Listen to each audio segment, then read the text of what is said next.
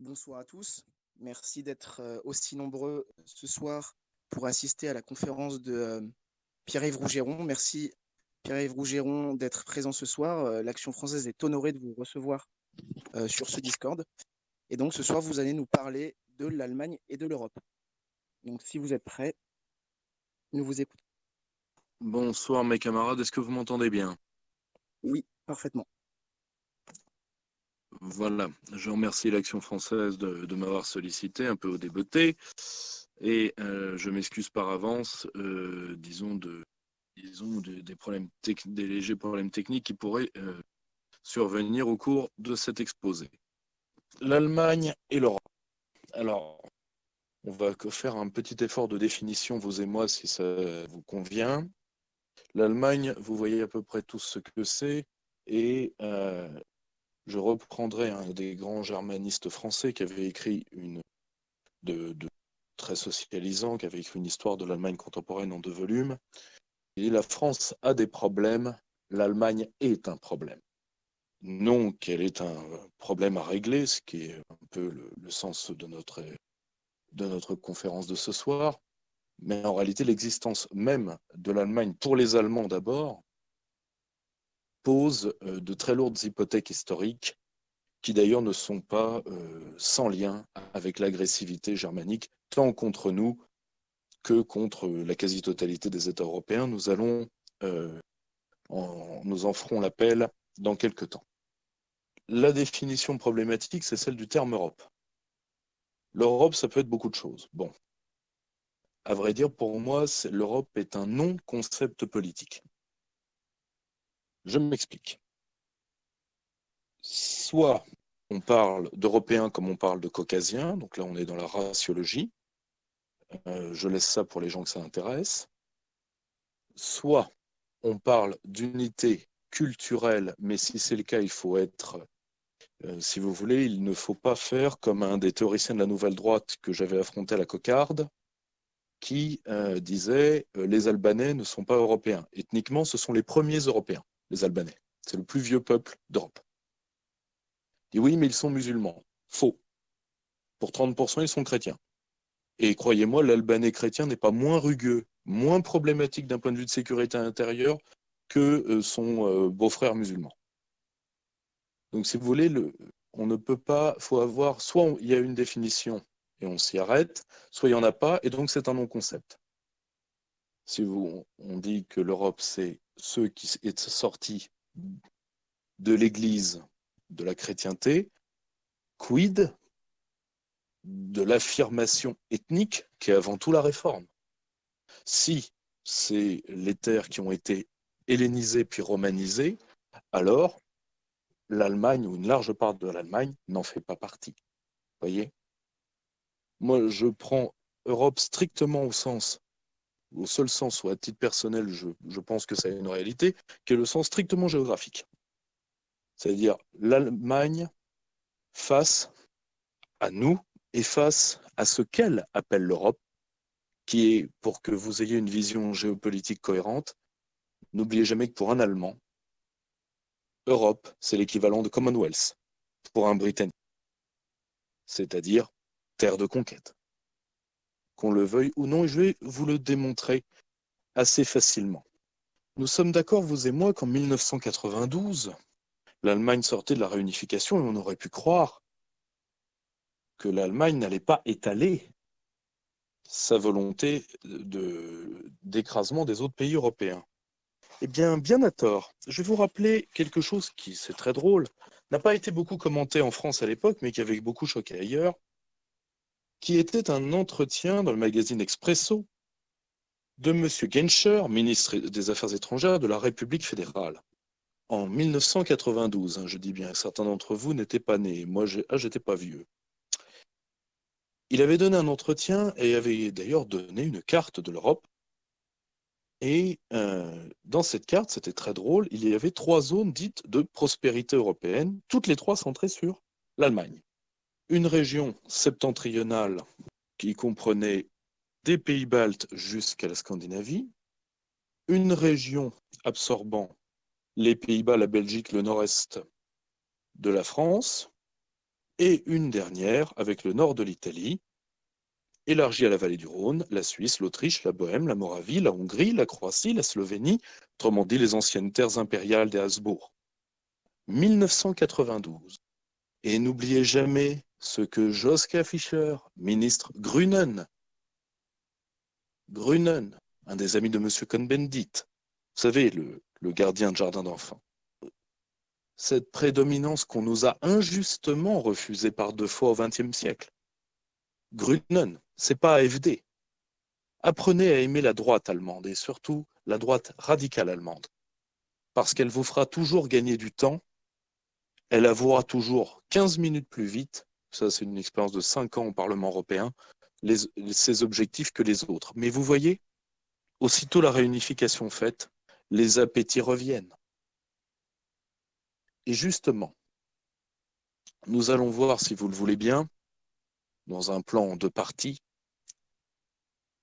quels sont ces appétits et ces moyens de conquête principaux, et de l'autre côté, ce que nous, nationalistes, nous devons faire pour aider notre peuple à s'en prémunir. Avant d'attaquer ces deux points, j'aimerais faire avec vous un point de méthodologie. En géopolitique, ce sont les vieux rêves qui compte. Et il ne faut jamais laisser tomber les vieux rêves. C'est extrêmement important de garder les visions géopolitiques et les buts géopolitiques de notre peuple. Car justement, l'un des secrets de la puissance allemande, c'est la pérennité de ses objectifs.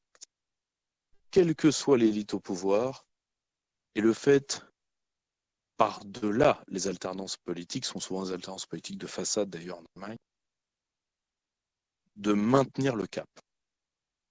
Nous, nous n'avons pas ça car nous avons deux grands problèmes français. Premièrement, nous avons l'ennemi intérieur qui est une part de la bourgeoisie, très clairement. Et deuxièmement, nous avons un complexe national assez récent depuis les années 20 qui est une sorte de volonté d'affection des autres peuples d'Europe et d'autres peuples tout court. C'est nous avons un besoin maladif d'être aimés alors que quand euh, les, autres peuples ne nous aiment pas quand nous sommes forts, et nous devons accepter de ne pas être. Ce qui nous conduit souvent à, supporter l'insupportable, y compris de pays qui n'ont absolument aucun moyen de nous contraindre, particulièrement de nos proches voisins. Donc n'oubliez pas que c'est le vieux rêve, que c'est l'archaïque qui se maintient en géopolitique. Au fond d'un certain gaullisme, il y a le fait capétien, et au fond de ce que nous devrons faire, il y a, un archaïsme qui demande une actualisation de Je ferme le point méthodologique. Quels sont les moyens que l'Allemagne utilise? Les moyens principaux. Hein. Je vous dirais qu'il y en a cinq. Que nous allons passer en revue si vous le voulez. Et dont nous verrons les forces et les limites. Cinq, c'est premièrement l'illusion d'un modèle économique allemand. Deuxièmement, la réalité d'un modèle économique allemand qui s'appelle l'euro. Troisièmement, c'est, euh, disons, c'est l'illuminisme germanique actuel. Quatrièmement, c'est le sécessionnisme, le sécessionnisme pro-allemand. Et dernier point, c'est ce que j'appellerais la stratégie du peuple Lénine. Ce sont pour moi les cinq leviers de conquête que l'Allemagne utilise aujourd'hui. Nous commençons, si vous le voulez bien. L'illusion d'un modèle économique. Alors vous me direz, pour ceux qui ne verraient pas trop qui je suis, qui sont mes équipes, j'ai une légère légitimité à parler de ça, parce que l'un des premiers documents scientifiques en France qui parlait de l'illusion du modèle allemand et que le modèle allemand allait se casser la gueule. Pardonnez ma familiarité, mais nous sommes en entre Camelot ici, date de 1992. Date de, pardon, qui se raconte de 2012. Et date, a été fait par le CAPEC, où votre serviteur, officier à l'époque, est signé de la main du président du CAPEC, le député, le, l'ex-député Jean-Luc Schaffhauser, et de mon ami l'économiste Philippe Murer, qui j'espère viendra vous parler de transition écologique à cette place dans quelques semaines, euh, ou peut-être même in vivo euh, à la F. Vous m'entendez toujours, hein, tout va bien? Oui, nous, nous vous entendons. Oui, oui, ok. Donc, alors, qu'est-ce que le modèle allemand C'est ce que Norman Palma, grand économiste, un des grands économistes du camp souverainiste, injustement traité d'ailleurs, avait appelé il y a très tôt, il y a plus de 20 ans, l'interlandisation. C'est-à-dire qu'en fait, la plupart, euh, ce qu'on appelle Deutsche Qualität, est en réalité, et ce depuis l'époque soviétique, vu qu'une partie euh, de ce qui était euh, soi-disant d'Allemagne dite démocratique, enfin d'Allemagne fédérale, était en réalité faite en Allemagne démocratique. Hein, le mur de Berlin avait bien des trous, croyez-moi. Le, il s'agit de faire faire à l'étranger et d'utiliser la croyance dans la force allemande pour faire prendre à la marchandise qui, euh, qui ne sera pas produite, qui sera même, dans bien des cas, même pas assemblée, si elle l'est, en Allemagne. C'est ce qu'on appelle non le Made in Germany, mais le Made by. En moyenne, ça fait prendre 30% à un matériel ou à une construction qui est polonaise, tchèque, chinoise, thaïlandaise, etc. C'est l'utilisation de l'Interland. D'où le fait que l'Allemagne manipule l'Union européenne pour pouvoir prendre ces, anciennes terres d'empire. La, la, grande Mitteleuropa, je vous rappelle que Naumann est un des théoriciens du pan-germanisme. Voyez déjà dès le, dès le 19e siècle. La Mitteleuropa germanique, hein, très bien. Vous voyez, permanence. Et aujourd'hui, et là, pendant en pleine crise du coronavirus, on continue, c'est l'arrivée des Balkans occidentaux. Et oui, là aussi, terre germanique, ou terre germanisant, ou germanifiable. Ce que je vais vous démontrer euh, quand nous reverrons l'action de l'Allemagne dans cette zone précisée. Il s'agit donc d'utiliser ces pays à bas coût de main-d'œuvre, de les vider en partie pour remplir l'excédent enfin, pour remplir le déficit de naissance allemande. Je vous rappelle qu'il y a 200 000 Allemands depuis 1990 qui passent à patresse sans être compensés. Hein, ce qui est d'ailleurs pas tout à fait quelque chose qui me tirera des chaudes larmes, vous l'imaginez bien. Mais, vous voyez, en réalité, ce n'est souvent pas fait en Allemagne, c'est fait au service des retraités allemands qui sont actionnaires de leurs entreprises, c'est vendu au monde entier alors que c'est un matériel de qualité souvent assez relatif. Je vais vous donner un chiffre. Une Porsche Cayenne, par exemple, est faite à moins de 20% en Allemagne. Et pourtant, Deutsche Qualität. Une large partie des Volkswagen, tout autant. Donc, si vous voulez, il y a. Mais si vous voulez, ce mythe germanique a beaucoup joué. Je vous donner un exemple. Il a joué par exemple dans l'art militaire. Il y a toujours des gens qui vous parlent de, pour éviter de, parler de la manière dont l'armée française a été gouvernée ou de la manière dont la France a pu être trahie, particulièrement en 40, qui vous parlent de l'excellence militaire allemande. L'histoire militaire moderne, incarnée en France par la revue Guerre et Histoire, et particulièrement par son patron Jean Lopez, dont le Barbarossa vous expliquera mieux que n'importe quel livre la guerre à l'Est et vous fera passer toute germanophilie, euh, il n'y a jamais eu d'excellence militaire. Et grâce à l'historiographie anglo-saxonne, ce mythe a été détruit, tout comme le mythe de la Wehrmacht innocente, tout ça, tout ça. Donc vous voyez, ce mythe de l'excellence n'existe pas. Je vais vous donner un exemple simple. En termes de productivité horaire du travail, le peuple qui a le plus investi dans son matériel de production depuis son entrée dans l'euro n'est pas les Allemands, ce sont les Grecs. Alors vous imaginez quand on, disait le peuple feignant, etc., c'est un des peuples qui a le plus investi dans son outil de production. Ils, ils ne sont pas si nonchalants que ça, les vendeurs de feta. Donc, si vous voulez, ce grand modèle allemand, tout comme la codécision allemande, tout ça, c'est la devanture. Qu'est-ce que la réalité allemande? Ah oui, la dureté des Allemands au travail, les fameuses lois Hartz. Les lois Hartz, aujourd'hui, même les économistes allemands le reconnaissent, en réalité, n'ont pas apporté de prospérité particulière à l'Allemagne. Elles vont créer un Rwanda gériatrique parce qu'elles ont créé les mini-jobs, c'est-à-dire des, choses qui sont réputées être du travail, mais au sens de l'OIT. Je vous rappelle que si vous travaillez plus de 4 à 5 heures par semaine, vous avez un emploi au sens de l'Organisation internationale du travail. Essayez de vivre avec ça. Et en réalité, les mini-jobs, il n'y a pas de, droit à la retraite. Donc, si vous voulez, dans un pays qui vieillit comme l'Allemagne vieillit, bien du plaisir.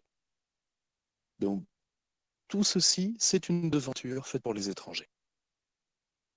Ce qui reste, par contre, c'est la réalité. Qu'est-ce que la réalité? L'euro et l'interlandisation. Nous avons déjà vu l'interlandisation. L'euro, tout simplement, qui est une généralisation du modèle du Reichsmark à des pays dont l'identité économique n'est pas faite pour le supporter.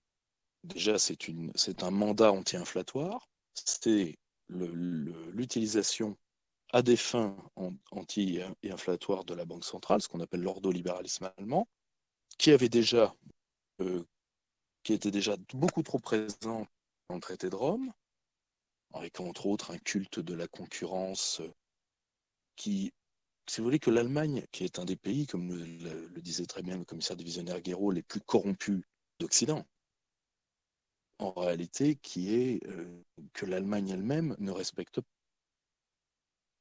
elle a dicté un modèle aux autres auquel elle échappe complètement. Complètement.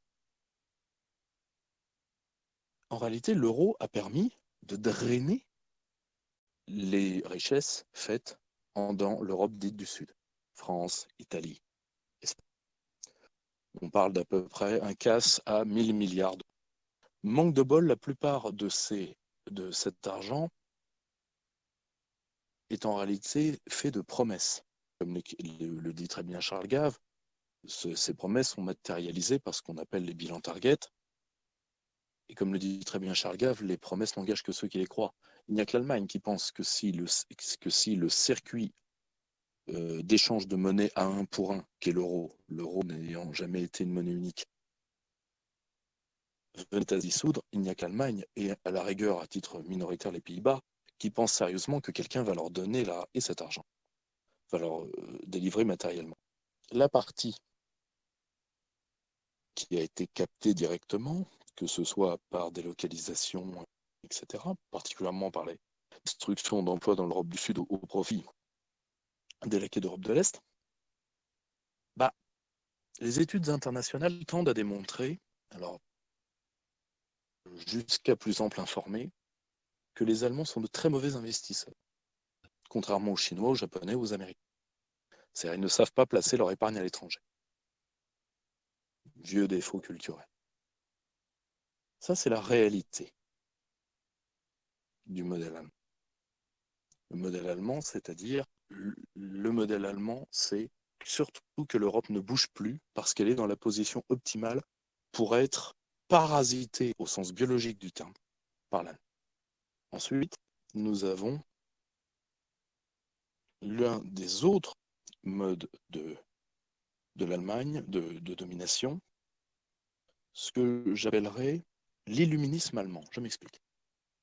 Si vous connaissez euh, les écrits de Norman Korn sur les fanatiques de l'Apocalypse, une bonne partie sont venus de terres qui sont entre la mythologie c'est-à-dire à peu près tous les dingos de secte apocalyptique du Xe siècle. Eh bien, en réalité, ce que j'appelle l'illuminisme allemand, c'est la poursuite des théories rationalistes du, 20, du, euh, du, du 19e siècle c'est-à-dire que l'Allemagne utilisant les traits anthropologiques de sa population, qui sont l'efficacité et le confort, les deux pouvant être résumés dans le premier trait, qu'à peu près d'ailleurs, que d'ailleurs de grands esprits euh, allemands euh, ont pu identifier comme une menace pour le propre pays, je pense à Hegel particulièrement, qui est la lourdeur. Utilisant ces traits anthropologiques, l'Allemagne colle à des idéologies dans le but d'asseoir sa domination. Elle a très vite fait taire en elle le, courant des nationalités, qui était un courant francophile, ce qu'on a appelé à tort d'ailleurs le premier permanisme. Et elle a collé à des idéologies. Elle a collé à le, elle a collé, si vous voulez, à l'idéologie de la force pure, qui était celle du haut état-major allemand, qui prend le pas sur Guillaume II. Elle a collé à l'idéologie nazie qui est à la fois une sorte d'égout collecteur de beaucoup de, de plaies modernistes, mais qui se trouve un substrat culturel qui les reçoit. Hein, vous savez, ben, Fernand Braudel disait très bien qu'en échange culturel, on attrape ce qu'on veut attraper. Et aujourd'hui, au sortir de la guerre, comme Johan Chaput, lui en est presque à comprendre, le fond de son sujet, mais son sujet le terrorise, ils vont coller à l'idéologie managériale, et aujourd'hui, il colle au mondialisme. Si vous ne me croyez pas, rappelez-vous cette cérémonie lugubre des derniers jours, et sans rire, les clés du monde libre à Angela Merkel, pour éviter euh, son successeur et ses problèmes. Et puis, si vous voulez, ça, avait quand même, ça manquait pas de sel. Même chose avec l'arrivée massive des migrants. Si les chiffres allemands sont bons, nous parlons sur une durée 2014-2019 une, une arrivée de 4 700 000 personnes, dont, la plupart, dont beaucoup d'ailleurs sont déjà éligibles au regroupement familial. Vous vous rendez compte que les partis qui sont soutenus par la jeunesse allemande, je sais que je suis face à Action française, c'est-à-dire face à des gens quand même euh, pleins de vigueur pour beaucoup d'entre vous, vous, vous n'avez pas de parallèle outre-Rhin les partis pour lesquels votent les jeunes outre-Rhin sont immigrationnistes. L'AFD est un parti de vieux, de vieux d'Europe de l'Est, d'Allemagne de l'Est. Vous n'avez pas affaire à des Allemands, vous avez affaire à des postes soviétiques, ce qui est différent. Et encore pire, Pegida, parce que bon, pour les avoir vus défiler, euh, je peux vous assurer que euh, un coronavirus, une canicule et un hiver rigoureux, et on en parlera. Donc, l'Allemagne va coller au mondialisme coûte que coûte. D'où sa raideur sur des, son hystérie sur des questions euh, budgétaires qui, qui n'ont absolument, qui n'ont absolument qu'un sens. Les discours fous sur l'endettement, sur les règles de convergence. Tout ceci, en réalité, là, l'Allemagne joue euh, un fait identitaire et non un fait politique. Ce fameux patriotisme constitutionnel abermatien, qui n'est rien de plus que l'actuel visage du pan et qui connaît le principe de gouvernance, c'est-à-dire de cette démocratie, sans peuple, cette représentativité des ombres, des comités, des théodules, qui fait l'expertocratie bruxelloise, c'est que derrière tout ça, il y a la main germaine. Bien plus d'ailleurs, et là, ils n'ont fait qu'appliquer une idéologie mondialiste dont la plupart des théoriciens sont américains, mais qui dans leur propre pays ne l'ont pas poussé jusque-là. Je pense à Burnham particulièrement. Voyez ce que, pourquoi j'appelle ça l'illuminisme allemand? C'est-à-dire ce fait de coller de manière irrationnelle à une, vague, si vous voulez, pour pouvoir essayer de le retourner en instrument de puissance, même pas de puissance, parce que la puissance vous fait vivre, mais en instrument de domination, même si cette domination vous est fatale. Étonnant, hein? Vous m'entendez toujours Oui. Bien. Le, sécessionnisme allemand le sécessionnisme allemand, qu'est-ce que c'est? C'est le fait de motiver, de motiver la trahison des élites compradors à son profit, vieille dynamique impériale, parce que n'oubliez jamais, derrière le visage germanique, il y a le vieil ennemi de la France qui est le visage impérial. Qu'elle n'a pas été seule à avoir, mais qu'elle a repris de d'autres de nos ennemis déjà vaincus, je pense au Habsbourg particulièrement. Élite comprador sécessionnisme ethno-linguistique. Et dernier point, qui est lié d'ailleurs au précédent, sacralisation démente du droit de l'homisme. Je m'explique. Trois, quatre, trois exemples. Quand vous voyez des gens aussi infects dans le patronat français que M. Justin de Romanet, qui dit et qui veut l'entendre? Que son entreprise est tellement bien tenue que quand il croise un Allemand, il dit qu'elle sera bientôt une entreprise allemande et que, et que cette espèce de gros tas se fait, euh, se fait mousser dans les réunions du MEDEF à dire ça, eh bien vous voyez ce qu'est une élite comprador au sens que Mao donnait à ce terme. C'est-à-dire des gens qui n'ont même pas le, si vous voulez, le, la, la, la verticalité anthropologique pour être réellement des traîtres, qui n'en méritent pas moins leur sort, mais qui sont, si vous voulez, vous avez, vous avez l'impression d'être d'être en face, comment dire, Adolfo Ramirez. Je pense alors pour les plus jeunes, je ne sais pas s'ils voient la référence, mais euh, vous voyez, Adolfo Ramirez dans Papy fait des résistances. Et, et donc, l'Allemagne, par une espèce de flatterie, on, s'imagine, qui d'ailleurs marche très bien dans, l'extrême droite française, hein, hein, qu'est-ce qu'on Que n'entendait-on pas du temps, euh, du temps de Dominique Vénère sur euh, Ernst Junger, sur Carl Schmitt, tout ça, tout ça. Sur ce, si vous voulez, c'est, comment dire, sur ces germains d'honneur que euh, malheureusement nous avons beaucoup trop eu dans le milieu national, qui d'ailleurs ont été l'une des causes du déclin du nationalisme français à partir des années 70.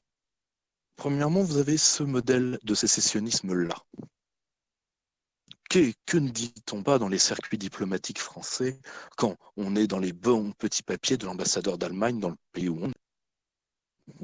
Sécessionnisme ethno-linguistique, utilisation de groupes minoritaires pour asseoir son pouvoir en, détruisant les entités, ce qu'ils ont fait en Yougoslavie. N'oubliez jamais que la destruction de la Yougoslavie est une œuvre papale et une œuvre germanique, avant d'être une œuvre américaine. N'oubliez jamais que le djihad en Europe est revenu par l'Allemagne et non par l'Amérique. Et d'ailleurs, je vous renvoie à un ouvrage de Jürgen Elsasser qui est Bosch, euh, francophobe et tout ce que vous voulez, qui est aux éditions Xenia, d'ailleurs, du courageux euh, Slobodan Despot sur comment le djihad est arrivé en Europe. N'oubliez jamais que, par exemple, l'utilisation de l'islam radical est un fait anglais, mais aussi un fait allemand. Le premier appel au djihad moderne est fait contre la France et est fait à la demande de qui? Par des, par des sunnites À la demande de Guillaume II. Nous sommes à la fin de la Première Guerre. Il fallait détruire la Yougoslavie le yougoslavisme, ça a existé. Mais en utilisant le racisme de petites différences, eh bien, on a fini par mettre tous ces peuples à genoux. Je vais vous raconter une anecdote personnelle, que nous sommes entre amis. Un jour, je reçois, je, dormais dans les locaux de, de, mon patron, ce qui m'arrivait un peu trop, euh, et je reçois un mail.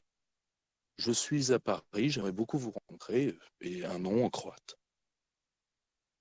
et euh, il me donne le, comme nom de, code le nom d'un de mes amis qui le recommandait. Je lui dis, bon, bah, je suis à mon bureau, euh, passé sous les coups de 7h30, 8h du matin. Et je suis tombé sur le chef des souverainistes croates, vu qu'en Croatie, le sentiment pro-européen s'est effondré très rapidement après l'adhésion. Et il m'a raconté ce que vivait son pays pendant la crise des migrants. Il me dit, vous savez, on saurait aujourd'hui ce qu'on sait maintenant, on n'aurait pas écouté les Allemands d'aller nous battre contre les Serbes. Parce qu'aujourd'hui, nous, la, Croatie, nous perdons nos fils qui vont travailler en Allemagne. Notre seule richesse, c'est nos îles. Mais dans nos îles, il y a 200 000 personnes.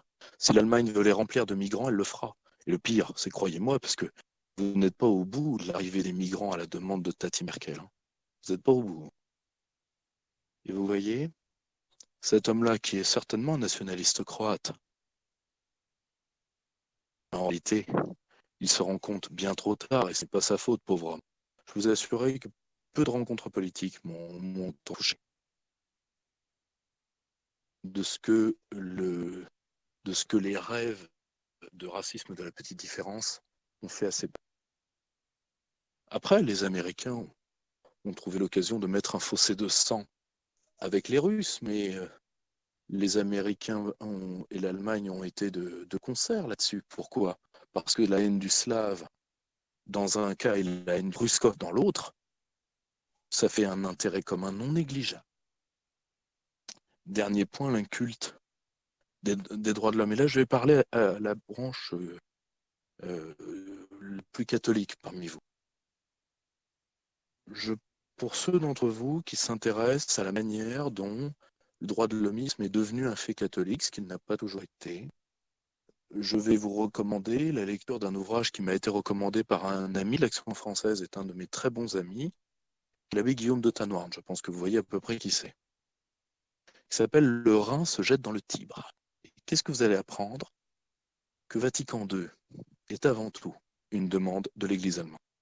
Ce qu'on appelle la fameuse voie synodale allemande, c'est-à-dire que pour éviter un nouveau chiisme,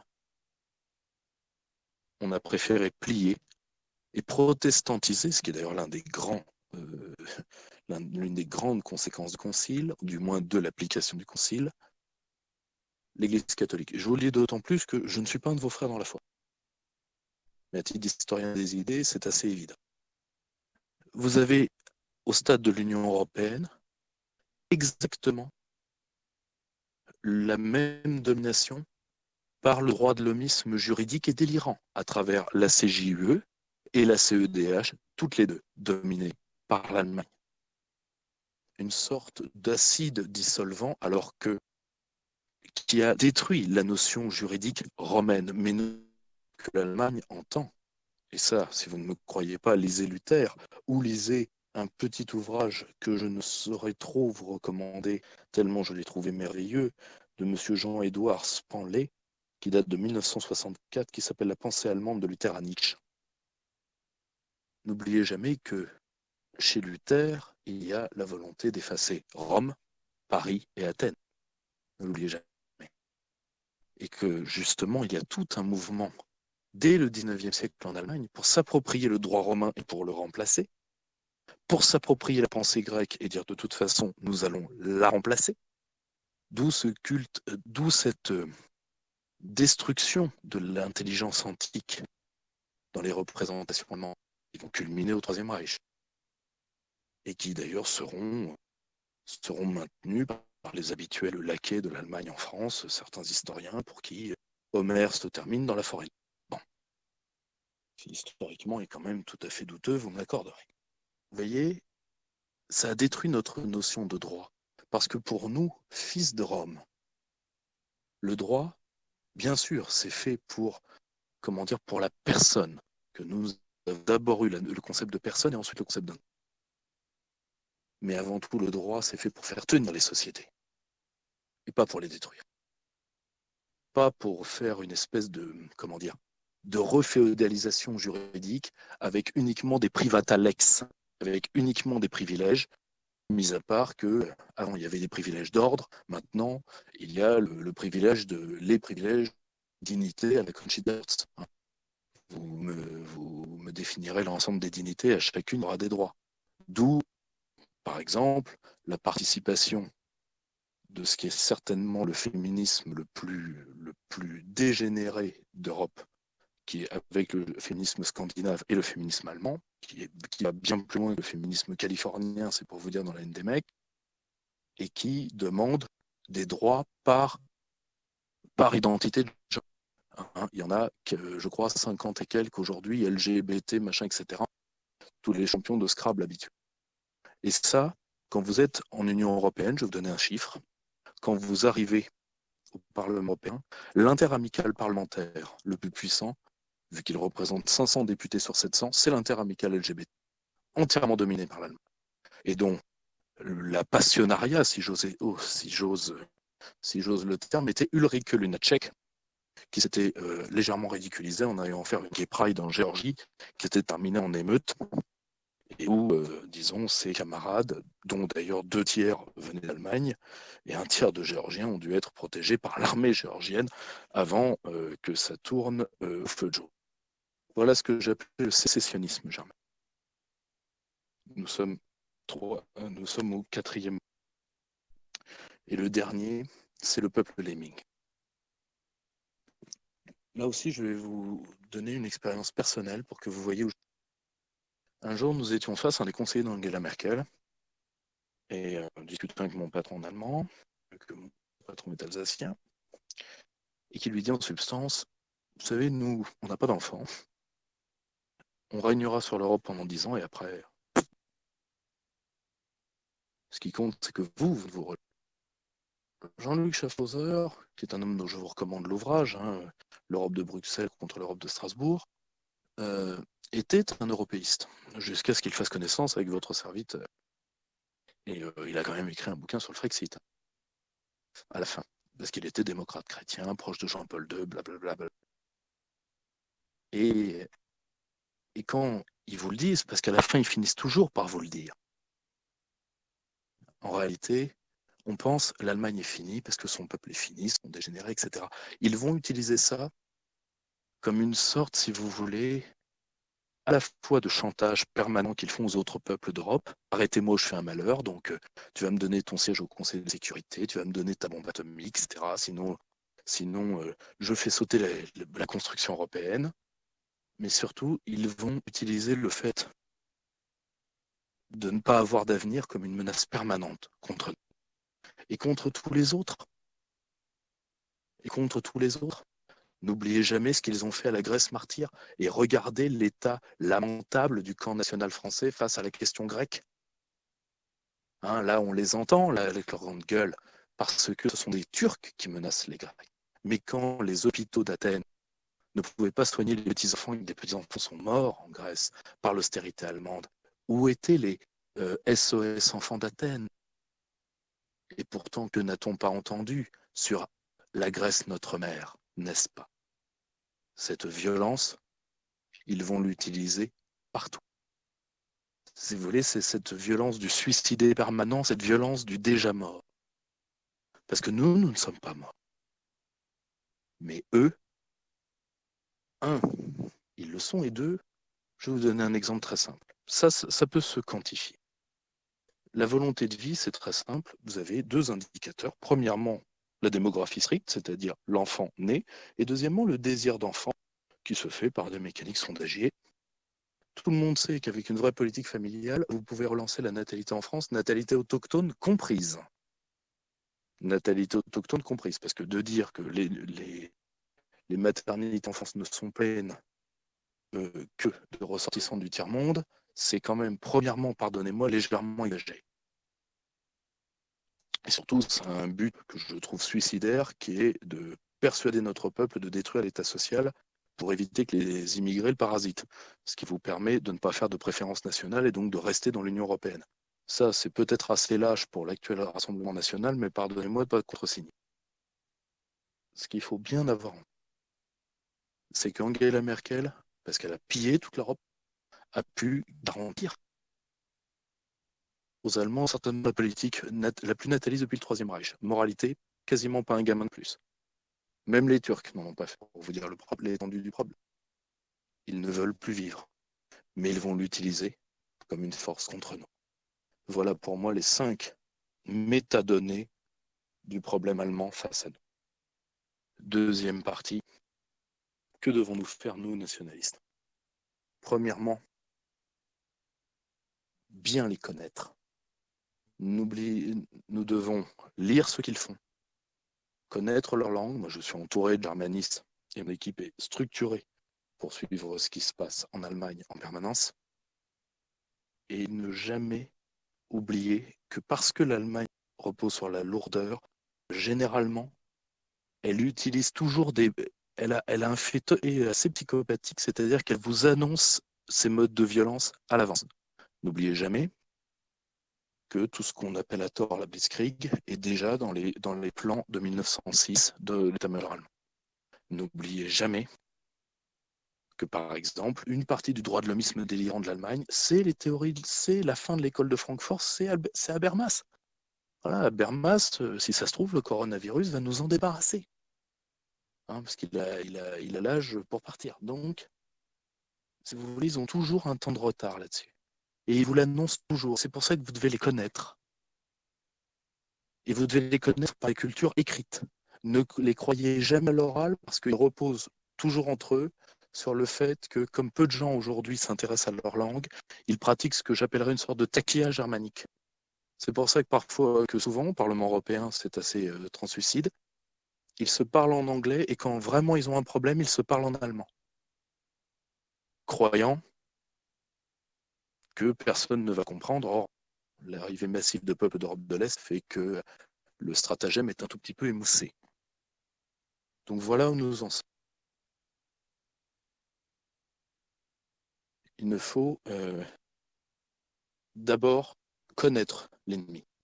Deuxièmement, connaître l'ennemi avec les yeux de ceux qui n'ont pas de complexe vis-à-vis d'eux et nous sortir de ça. Si il y a un grand peuple en Europe, c'est nous. Et, les roast ok. Tout le reste est en train de sortir de l'histoire, même si on les aime. Moi, j'aime beaucoup les Espagnols, j'aime beaucoup les Italiens. Euh, je remarque qu'aujourd'hui, l'Espagne a déterré les morts. C'est pas un signe de grande santé. Quant à l'Italie, elle se fait spier. J'espère qu'à un moment, ils vont se cabrer. Mais parce que nous avons malheureusement une intelligentsia française bourgeoise, et comme le bourgeois français n'a pas d'identité, il est à quatre pattes devant les casques aujourd'hui, tout comme il adorait les lumières anglaises auxquelles il ne comprenait strictement rien. Vous voyez la réception de la réception de, à travers l'esprit des lois de Montesquieu du, modèle anglais. Ils ne comprennent rien. Le bourgeois français euh, adore des modèles de loin, et euh, rappelez-vous cette phrase extraordinaire dans un taxi pour Tobruk, pour bien que vous compreniez ce qu'est la bourgeoisie française, mon père, il a le loyalisme dans le sang. Si les Chinois prenaient le pouvoir, ils se feraient mandarins. Si les Africains débarquaient, ils se mettraient un os dans le nez. Si les Grecs, parlons d'autre chose. Je vous conseille eh, ce, film, évidemment, dialogue d'autres. Eh bien, aujourd'hui, ils sont à quatre pattes devant les casques à pointe parce qu'ils ne les connaissent pas. Le modèle allemand est truffé au mythe. Et sa seule force est de ne jamais avouer sa vérité, qui est l'euro. C'est pour ça d'ailleurs que ceux qui, que toute personne qui menacera réellement l'euro mettra un flingue sur la tête de l'Allemagne. Ils ne quitteront pas la zone euro, ils en ont trop besoin déjà que leur modèle bouffé au mythe est en train de s'effondrer sous nos yeux, si vous leur prenez l'euro, vous les tuez. Donc, sortons du complexe. Troisièmement, et ça, c'est la tâche des gaullistes, c'est aussi la tâche des maurassiens. Car n'oubliez jamais que vous, maurassiens, sur le volet germanique comme sur d'autres, vous avez les mains propres. Vous avez un très bon ouvrage d'ailleurs qui s'appelle Sur la France seule, qui est sorti aux éditions Pierre-Guillaume de Roux, sur euh, la réalité du rapport de Maurras à l'Allemagne, de Michel Grunwald, je crois. et je crois que vous l'avez reçu à la F de toute façon en conférence. Mais bon, pour ceux qui ne l'ont pas encore lu, c'est un bon rappel. N'oubliez jamais que parce que vous n'êtes pas la droite française et que la droite française déteste l'esprit maurassien, que la droite française, elle lit les pages Chaumont du Figaro. Que si la droite française n'a pas loupé tout, tout le film idéologique et intellectuel de la France depuis les encyclopédistes, c'est grâce à vous. Je m'explique.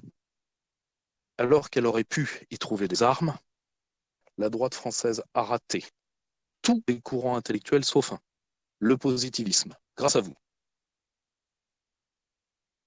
N'oubliez jamais que Maurras, comme Hippolyte Taine, sont des élèves d'Augusto. Et qu'il y a toujours cette spécificité imaginative, idéologique, mais au sens positif du terme, c'est de façonner une raison du monde à la F.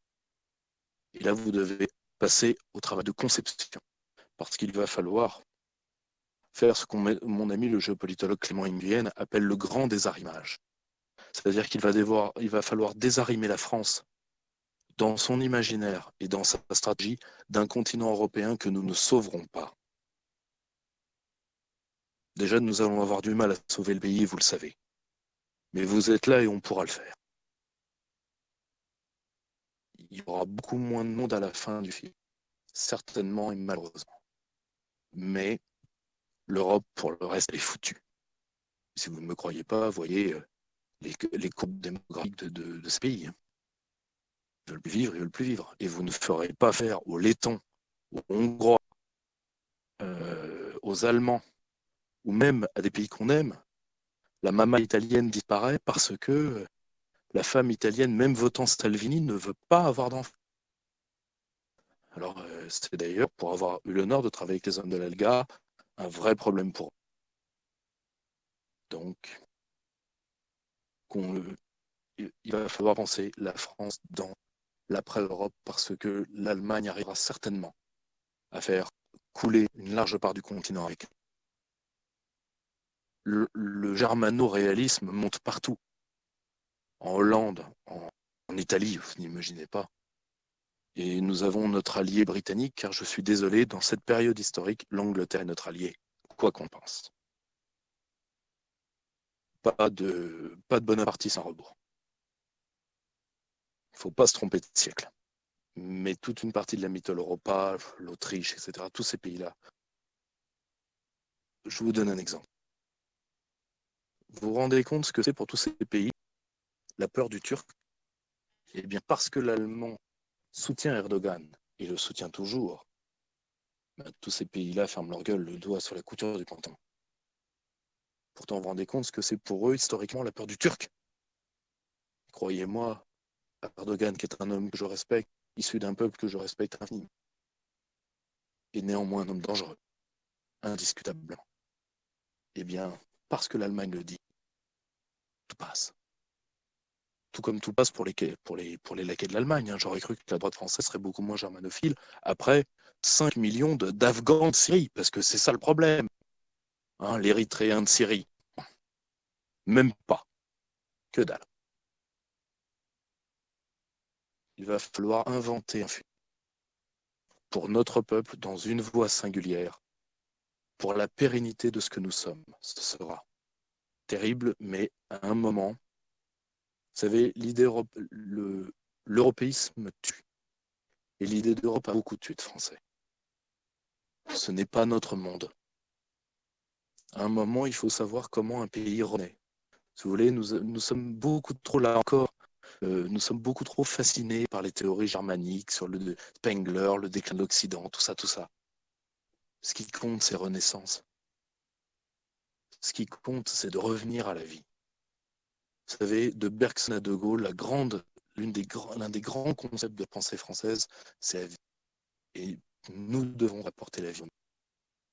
Pour cela, il faut revenir à ce que nous sommes. Qu'est-ce que la France? Eh bien, la France, oui, c'est un pays européen, mais bon, vous voulez qu'on y fasse On on va pas les sauver malgré eux. Hein.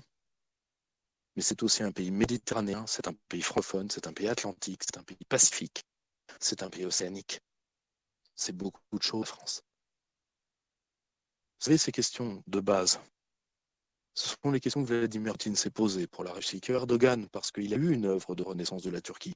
ne faut pas, ce n'est pas parce que c'est notre adversaire que nous devons le mésestimer. Erdogan a fait la même chose, et même, je vous dirais, que les dirigeants allemands l'ont toujours fait. La seule chose, c'est qu'ils ne peuvent pas exister sans vouloir priver du droit d'existence ce qui est en face d'eux ça prouve avant tout que ça n'a jamais été une nation, que c'est une nation malade. Voilà. D'où le fait d'ailleurs que quand l'Europe que dans les grandes phases de paix que l'Europe a connues, eh bien c'est quand l'Allemagne a été politiquement effacée. Ce n'est pas ne, ne, pas les aimer que de juste le constater, c'est prouver qu'on n'a pas de problème oculaire. Voilà mes camarades, ce que j'avais à vous dire, parce que nous ne pouvons pas nier aujourd'hui que nous avons un ennemi, que cet ennemi se bat contre nous, qu'il utilise une partie de gens qu'on ose appeler l'élite française contre nous, et que si, dans le camp national, l'action française, qui a toujours été l'aiguillon, ne se prend pas ça à bras le corps et laisse, disons, les, les recalés de Berlin, qui ont déjà d'ailleurs surclassé l'AF à partir des années 70 jusqu'à une époque relativement récente, eh bien le camp national sera plus que jamais une anti-France. Je vous remercie. Merci beaucoup, euh, Pierre-Yves Rougeron, pour cette conférence extrêmement intéressante. Merci également pour les éloges que vous avez fait à l'encontre de, de l'action française. À ce titre, euh, faisons un peu de pub parce que vous le méritez. Euh, dans le canal hum, partenaire, nous avons mis le lien du Cercle Aristote, du site internet et de la page YouTube. nous invitons tout le monde à fréquenter le site et la page YouTube parce que des conférences et des articles très intéressants s'y trouvent. à présent, Pierre-Yves Rougeron, nous allons passer aux questions. Il y en a eu énormément. La première question. donc, nous savons que l'immigration extra-européenne, je, pense que nous sommes d'accord, n'est pas souhaitable pour les pays européens. Cependant, mmh. vous, défendez une ligne anti-germanique est-ce que, euh, de ce fait, euh, il faut se réjouir de l'invasion migratoire en Allemagne? Bah, de toute façon, qu'on s'en réjouisse ou pas, euh, qu'on s'en réjouisse ou pas, vous inquiétez pas, il, invasion, il y aura. Après, moi, je, le dis sincèrement, je, mon peuple n'a jamais été consulté sur l'ouverture des vannes migratoires.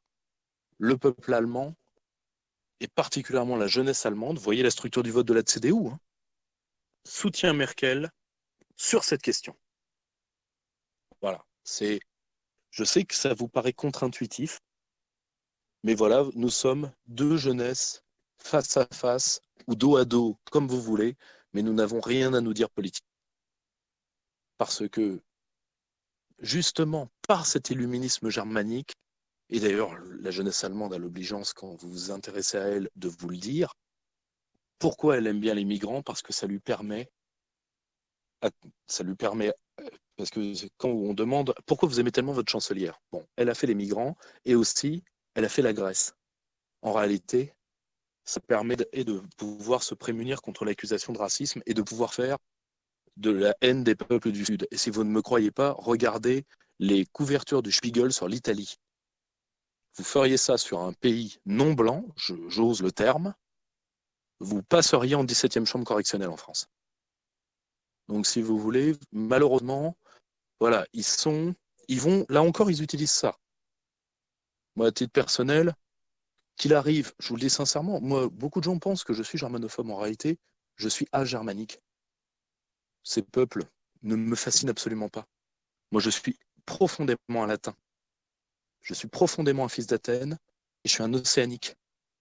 Moi, si vous voulez, le, la mythologie tout ça, c'est pas mon monde il ne me fascine pas. Il nous foutrait la paix, je dirais, euh, chacun chez soi, Dieu pour tous. Ensuite, s'il leur arrive ce qu'il doit leur arriver, je pleurerai pas dessus. Ça, c'est trop m'en demander. Donc, euh, effectivement, politiquement, vous présentez euh, la jeunesse allemande comme, comme des ennemis ou Majoritairement, du moins, ce sont des tendances, hein, nous sommes d'accord.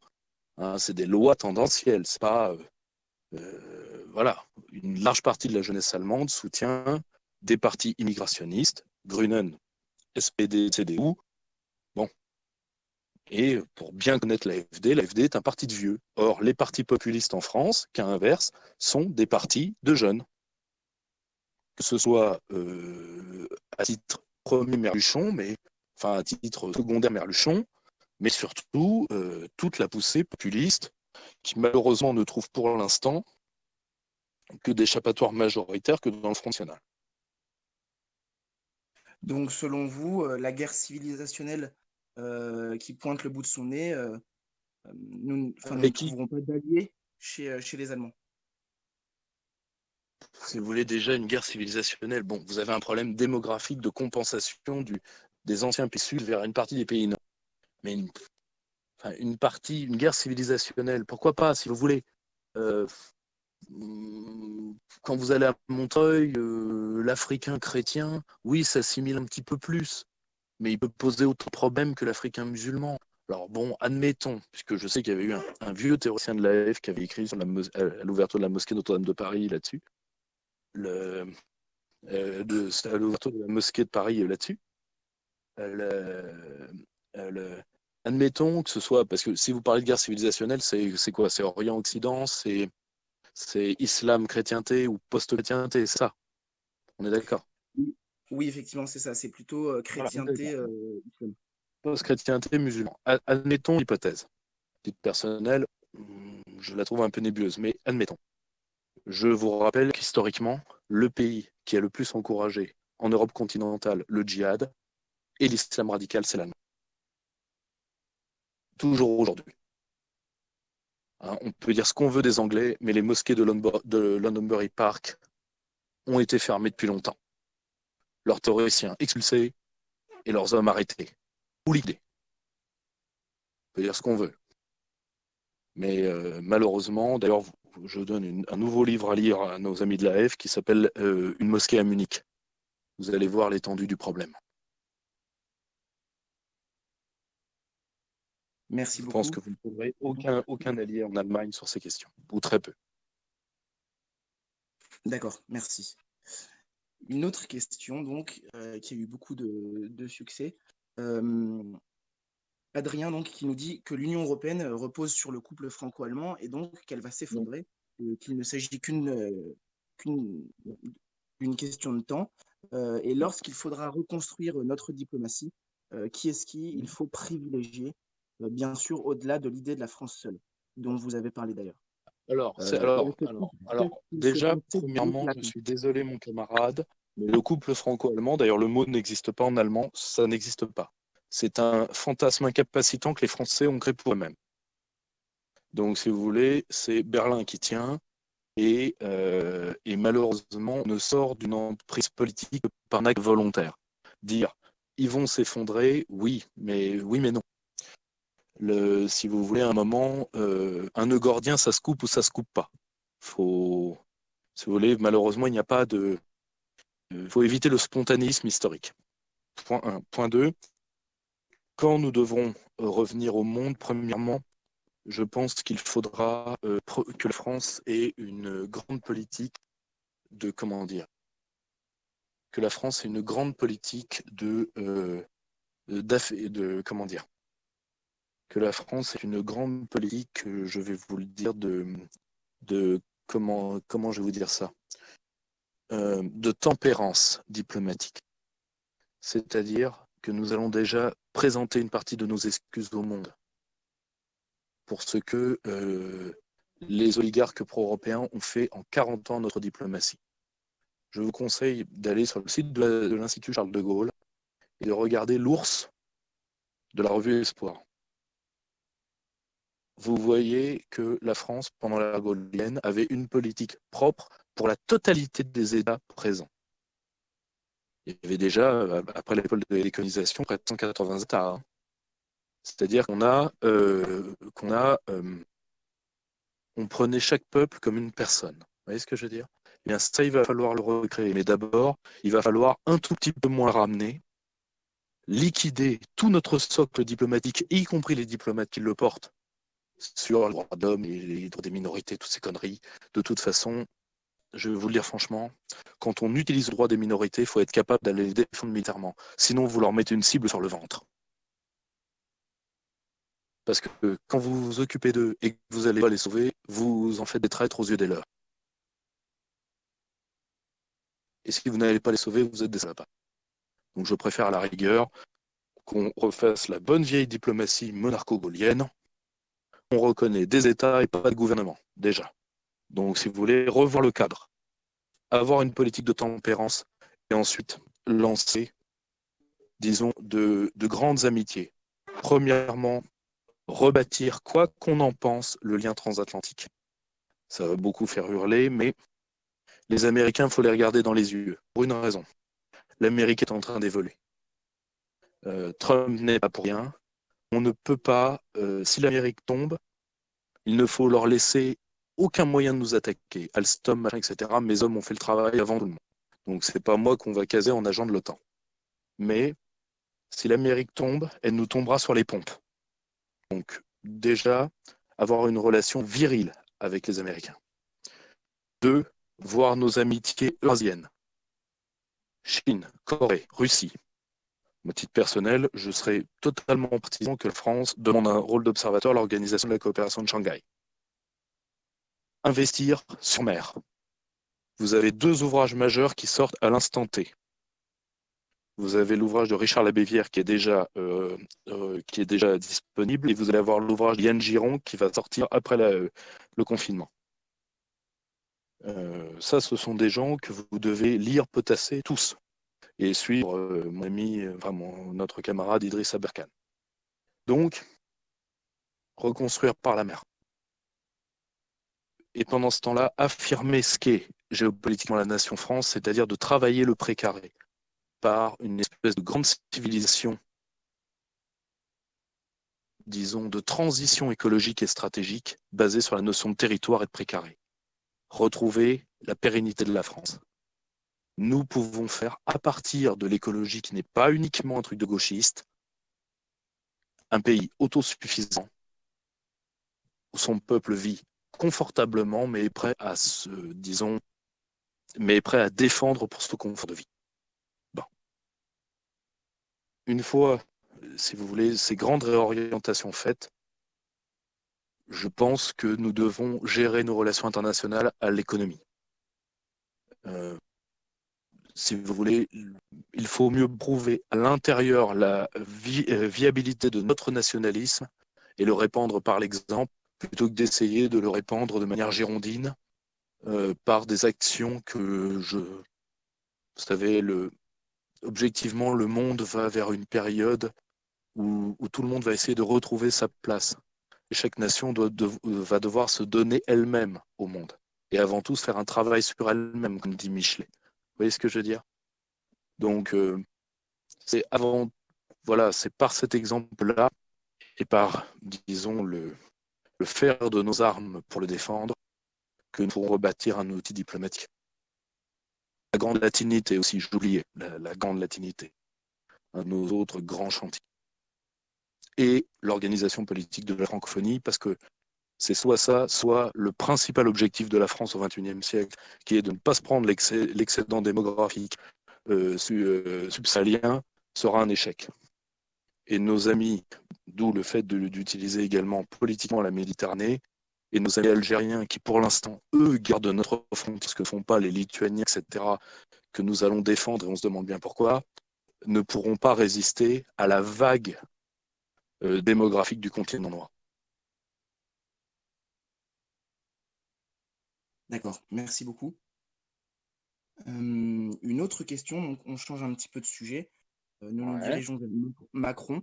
Euh, qu'est-ce qui, selon vous, euh, pourra empêcher donc l'eurolâtre Emmanuel Macron de briguer un deuxième mandat? Que quelqu'un me débranche Marine Le Pen Vous voulez une réponse, vous l'avez Parce que c'est très simple. Ah, mais on va être très simple. Ce n'est pas. Elle avait des équipes. Moi, j'ai eu l'honneur de travailler avec Florian Philippot. je, je prends n'importe qui sur l'honneur de ce type. Parce qu'il y a des choses que je n'ai pas supporté d'entendre. Et à titre personnel, je vous le dis sincèrement, moi je suis, je n'ai jamais voté pour un Le Pen. Jamais. Donc, euh, c'est net. Mais le, si les équipes qui l'avaient donné, où il y avait des gens comme Philippe Murer quand même, il y a des gens comme Schaffhauser, euh, n'ont pu faire d'elle que ce qu'elle est là, que ce qu'elle a été, bon, jusqu'au débat, Aujourd'hui, ce n'est pas euh, l'équipe de pied nickelé euh, qui, euh, qui l'entoure qui arriveront à, l'empêcher d'aller vers ses penchants, qui sont ceux, je ne vais pas vous faire du lesquin, mais j'en pense à loin. Voilà. Et à la rigueur, elle ne serait qu'une femme de gauche, ça ne me dérangerait pas. Moi, ce qui me dérange, c'est l'incompétence. Voilà. Je vous dois la vérité, je vous l'ai donnée. Merci beaucoup, ça a le mérite d'être très clair. donc nous passons à une autre question de Stan, qui nous dit que le modèle allemand est particulièrement fantasmé par les élites françaises. et donc pourquoi est-ce que, c'est ce de dire. Voilà, et donc pourquoi est-ce que vous les traitez de suceurs de casque à pointe? Bah, Tout simplement parce que, si vous voulez, dès, dès que je, je, vais vous donner un exemple. Que ce soit l'université, quoi que ce soit, si vous voulez, dès qu'il y a un truc qui vient d'outre-Rhin, alors là, tout de suite, ils, sont, ils sont comme une gamine de 15 ans, un concert de Pat Bruel. Donc, le, le, c'est effrayant. C'est effrayant. Et alors, dans, dans, une partie du camp national, encore plus. Hein, qu'est-ce qu'on entend pas? Sur un swinger, sur sa avec des guerres, le, etc., etc. Bon. Le, à titre personnel, je suis euh, si vous voulez, ce... et le pire, c'est que ça date pas d'aujourd'hui. Vous avez un très bon bouquin qui date des années 20 qui s'appelle Les écrivains français, enfin, les écrivains français, le mirage allemand. Ah bon, si, vous voulez, à un moment, euh, et, il faut sortir de ce que Michel Maffesoli appelle, ce qui est l'une des tares de ce que Michel, Michel Maffesoli appelle notre bourgeoisisme, c'est-à-dire le fait que le bourgeois français n'ait historiquement pas ou peu d'identité fait qu'il il chope euh, il, chope la, disons le, il chope des identités de remplacement euh, comme euh, si vous voulez comme s'il avait chopé la vérole.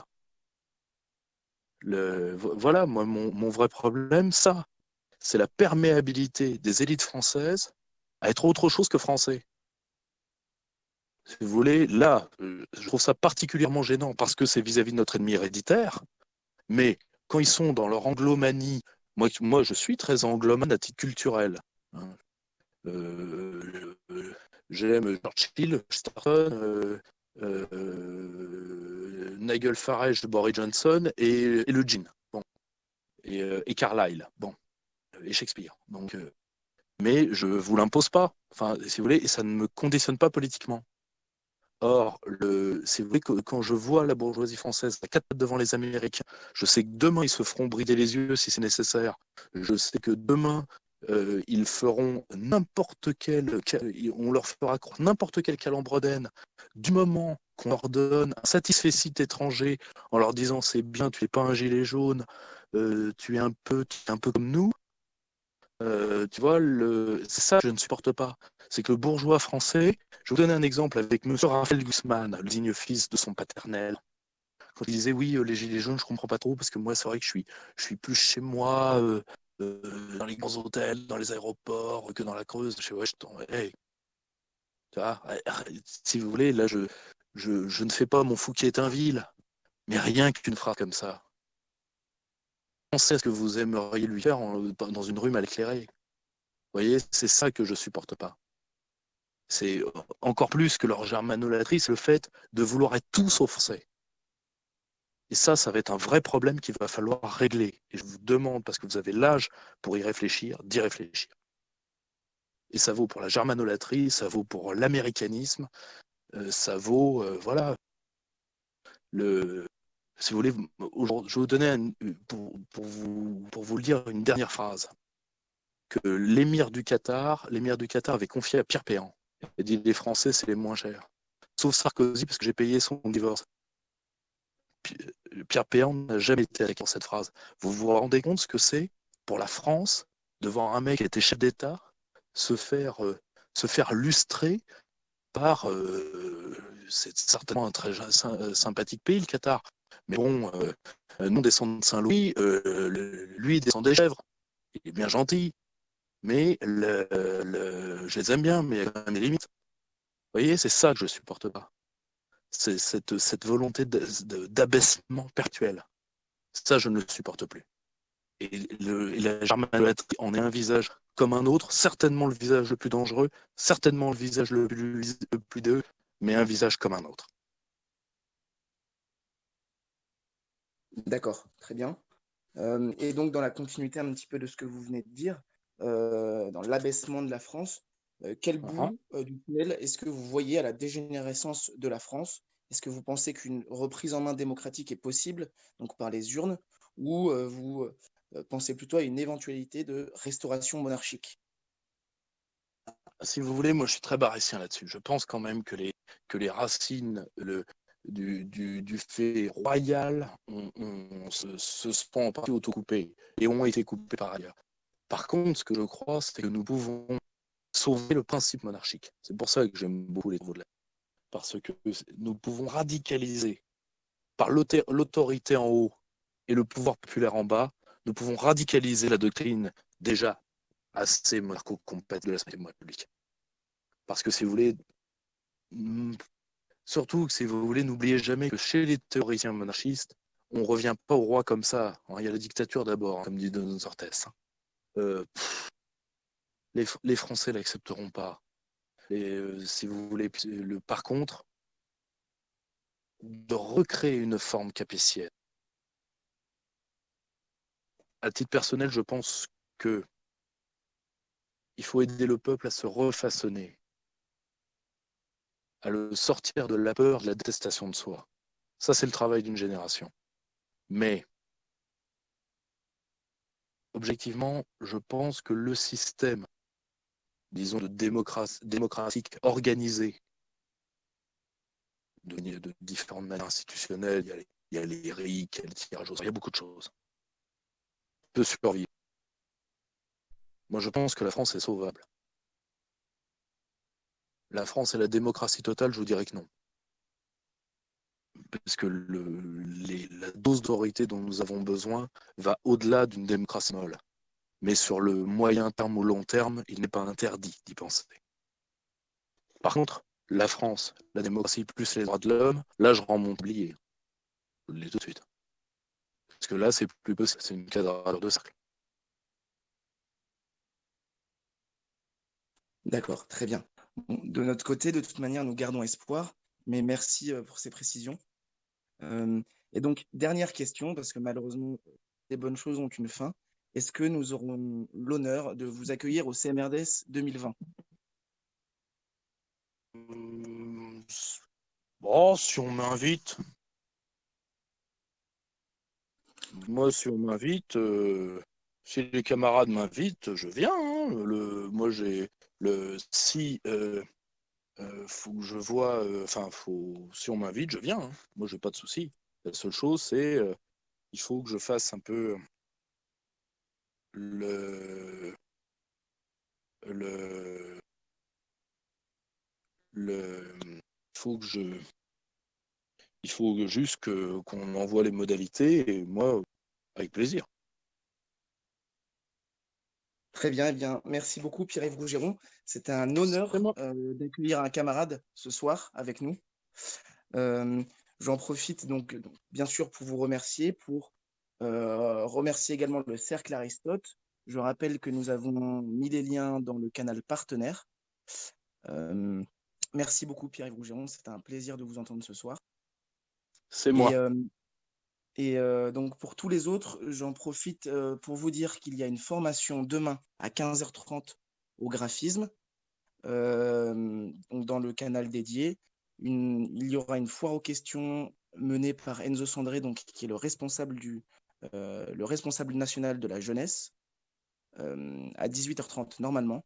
Et ce soir, un chapelet se tiendra aux alentours de 21h, 21h30, 22h. Merci beaucoup à tous. Euh, vos questions ont été nombreuses. Je n'ai malheureusement pas pu toutes les poser parce que sinon on aurait été là jusqu'à 22 heures. Et encore une fois, merci à notre camarade euh, Pierre-Yves Rougeron. Merci à vous.